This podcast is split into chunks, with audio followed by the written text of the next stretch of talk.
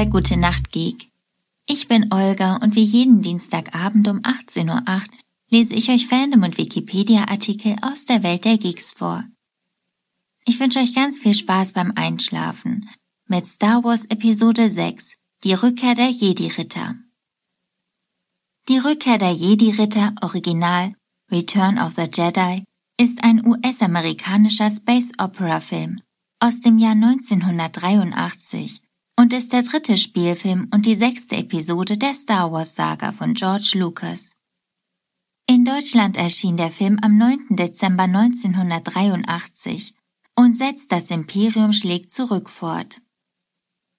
Handlung Der in Carbonit tiefgefrorene Körper von Han Solo befindet sich nun im Besitz von Jabba, der ihn in seiner Wüstenfestung auf Tatooine als bizarren Wandschmuck aufgestellt hat. Bei dem Versuch, Han zu retten, wird Prinzessin Leia gefasst und als persönliche Sklavin von Jabba gehalten. In einer Rettungsaktion gelingt es Luke Skywalker jedoch, seine beiden Freunde zu befreien. Luke macht sich danach auf ins Dagobah-System, um seine Ausbildung beim alten Jedi-Meister Yoda zu beenden. Yoda aber erklärt Luke, dass er keiner weiteren Ausbildung bedürfe um Vader gegenüberzutreten und ihn zu besiegen. Ein Sieg über Vader würde Luke zu einem Jedi-Ritter machen. Außerdem bestätigt Yoda, dass Vader Lukes Vater ist und früher einmal der Schüler von Obi-Wan Kenobi war. Kurz danach stirbt Yoda friedlich an Altersschwäche und wird eins mit der Macht. Nach Yodas Tod erfährt Luke, durch den Machtgeist von Obi-Wan Kenobi, der ihm auf Dagobah erscheint, dass Leia seine Zwillingsschwester ist. Währenddessen sammelt sich die Rebellenflotte, um Vorbereitungen für die entscheidende Schlacht gegen die Streitkräfte des Imperiums zu treffen. Das Imperium steht kurz vor der Vollendung eines neuen, mächtigeren Todessterns, dessen Bau der Imperator persönlich beaufsichtigt. Eine kleine Kommandoeinheit der Rebellen unter der Leitung von Han, Luke und Leia begibt sich auf den Waldmond Endor, um den Generator des Schutzschildes zu zerstören, welcher den Todesstern umgibt. Dabei trifft der Stoßdruck auf eine imperiale Patrouille mit Düsenschlitten. Luke und Leia verfolgen die Soldaten, werden dabei jedoch getrennt.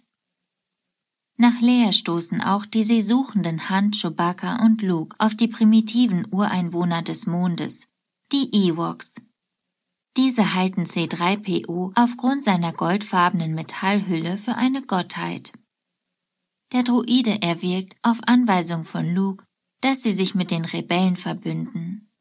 Luke plant indes, sich seinem Vater Darth Vader erneut in einem Zweikampf zu stellen und ihn von der dunklen Seite der Macht zurückzuholen. Zu diesem Zweck lässt er sich freiwillig gefangen nehmen. Er wird von Darth Vader auf den Todesstern gebracht, wo ihn der Imperator bereits erwartet, der Luke auf die dunkle Seite der Macht ziehen will.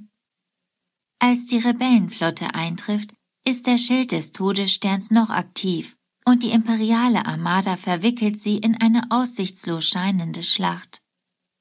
Angesichts der Lage der Rebellen greift der verzweifelte Luke den Imperator mit seinem Lichtschwert an, wird jedoch von Vader aufgehalten. Zwischen beiden beginnt ein Duell. Die Ewoks greifen im Verbund mit den Rebellen den Schildgenerator auf Endor an. Zusammen können sie die imperialen Truppen schlagen und den Generator sprengen. Der Angriff auf den Todesstern beginnt, während Luke weiterhin gegen Darth Vader kämpft. Luke weiß, dass er der dunklen Seite der Macht verfallen würde, wenn er auf Wunsch des Imperators seinem Hass nachgibt und Vader tötet. Immer wieder versucht er sich zurückzuhalten. Als Vader jedoch Lukes Gefühle durch die Macht erspürt, somit Leas wahre Herkunft erkennt und androht, sie bekehren zu wollen, gibt Luke seinem Hass nach. Er schlägt wild auf ihn ein und kann ihm die rechte Hand abtrennen, in der er sein Lichtschwert hält. Als Vader wehrlos zu Lukes Füßen liegt, fordert der Imperator ihn auf, Vader zu töten. Luke jedoch wirft sein Lichtschwert fort und weigert sich. Als ihn der Imperator daraufhin mit Machtblitzen töten will, ergreift Vader schließlich Partei für seinen Sohn Luke, der ihn unter Schmerzen um Hilfe bittet. Vader packt seinen Meister und schleudert ihn in einen Reaktorschacht des Todessterns. Der Imperator ist tot und auch Darth Vader, den das Ausströmen der dunklen Macht aus dem Imperator schwer verletzt, bricht zusammen. Aber noch bevor er stirbt, lässt er sich von seinem Sohn die schwarze Atemmaske abnehmen, um ihn einmal noch mit seinen eigenen Augen sehen zu können. Luke kann nur noch mit Vaders Leichnam vom Todessternen kommen. Der Angriff der Rebellen führt kurze Zeit später auch zum Erfolg, und der zweite Todesstern wird in einer gewaltigen Explosion vernichtet. Bei der Siegesfeier auf dem Waldmond trifft Luke wieder mit seinen Freunden zusammen. Während der Siegesfeier erscheinen die Machtgeister von Obi-Wan, Yoda und Anakin Skywalker, wobei Anakin in seiner jungen Gestalt erscheint. Mit einem rauschenden Fest feiern viele Planeten in der Galaxis ihre Befreiung von der Terrorherrschaft des Imperiums. Einordnung in das Star Wars-Universum Der Film spielt etwa ein Jahr nach den Ereignissen des direkten Vorgängers. Das Imperium schlägt zurück und etwa vier Jahre nach Krieg der Sterne und bildet den Abschluss der klassischen Trilogie.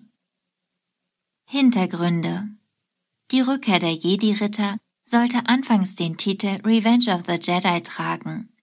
Paramount drehte allerdings zum selben Zeitpunkt Star Trek II, der Zorn des Khan, der damals noch Revenge of Khan heißen sollte. Nach langen Verhandlungen entschied sich Paramount für den Titel The Wrath of Khan. Kurz vor dem Erscheinen bekam der dritte Film der Star Wars Saga einen neuen Titel, Return of the Jedi. George Lucas kommentierte diese Änderung mit der Aussage, dass Jedi keine Rache üben. Ungünstigerweise hatte ein lizenzierter T-Shirt-Hersteller zu diesem Zeitpunkt bereits tausende Fanshirts mit dem falschen Namen gedruckt, welche heute bei Fans im vierstelligen Euro-Bereich gehandelt werden. Während der Dreharbeiten trug der Film den Codenamen Blue Harvest Horror Beyond Imagination, um für Ruhe vor den Fans und Pressevertretern zu sorgen. Wie bereits bei den Dreharbeiten zum zweiten Teil schlug Harrison Ford George Lucas vor, Han Solo sterben zu lassen, um dem Charakter mehr Tiefe zu verleihen. Lucas war jedoch dagegen. Die Szene, in der der Imperator von Darth Vader über ein Geländer in den Todessternreaktor geworfen wird, sollte zunächst von einem Stuntman gespielt werden. Nachdem die Szene nach mehreren Versuchen mit Drahtseilen und anderen Tricks noch immer nicht funktioniert hatte, rief man ernüchtert David Prowse an das Set. Trotz seiner Schwellung im Knie drehte er die Szene und sie gelang bei der ersten Aufnahme. In der Special Edition des Films von 1997 wurde die Siegesfeier auf Waldmond Endor um einen neuen Score sowie weitere Feierszenen auf den anderen Planeten der vorangegangenen Filme ergänzt. Hier wurde auch zum ersten Mal überhaupt der Planet Coruscant gezeigt. Fälschlicherweise vor dem Himmel von Tatooine, obwohl dieser erst zwei Jahre später in Star Wars Episode 1 die dunkle Bedrohung eine gewichtigere Rolle erfüllen sollte. In der DVD-Version von 2004 wurde der Geist des alten Anakin Skywalker durch den von Hayden Christensen dargestellten jungen Anakin aus Episode 2 und 3 ersetzt. Ursprünglich war in dieser Szene Sebastian Shaw neben Obi-Wan und Yoda zu sehen, der im Abspann auch weiterhin als Anakin Skywalker aufgeführt ist. In dieser Version wurde außerdem der Planet Nabu aus Episode 1 in die Abschlusszeremonie am Ende des Films einbezogen. Das war's mit Star Wars Episode 6 für heute.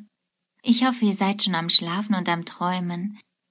Ich freue mich aufs nächste Mal, wünsche euch eine gute Nacht und süße Träume.